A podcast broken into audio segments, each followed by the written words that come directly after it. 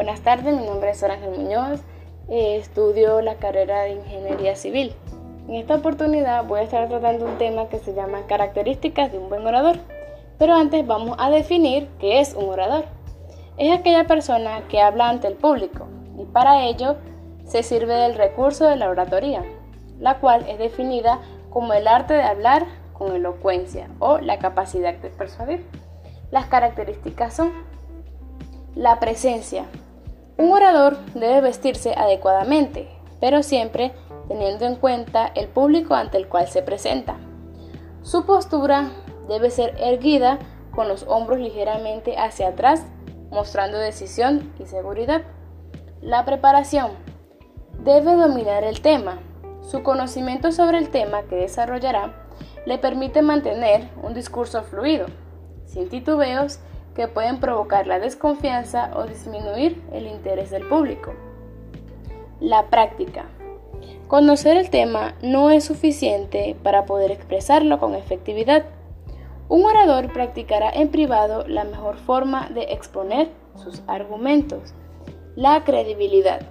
Si bien en su preparación debe anticipar posibles preguntas, si no puede responder alguna, es preferible que admita sus limitaciones que intentar engañar a la audiencia con falsas respuestas.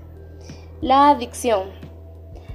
Las palabras deben ser pronunciadas de forma correcta, pero también clara con una modulación distinta de cada consonante y vocal.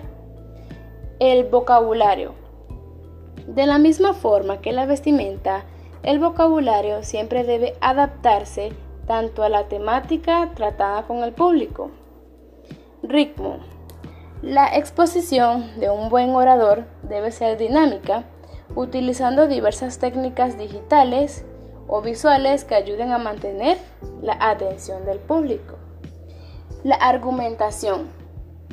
El orador debe ser consciente de los fragmentos de su exposición que son más, más propensos al debate. La gestualidad. La gestualidad, tanto del rostro como del cuerpo, debe ser utilizada para enfatizar los mensajes verbales. Y por último está el contacto visual y verbal.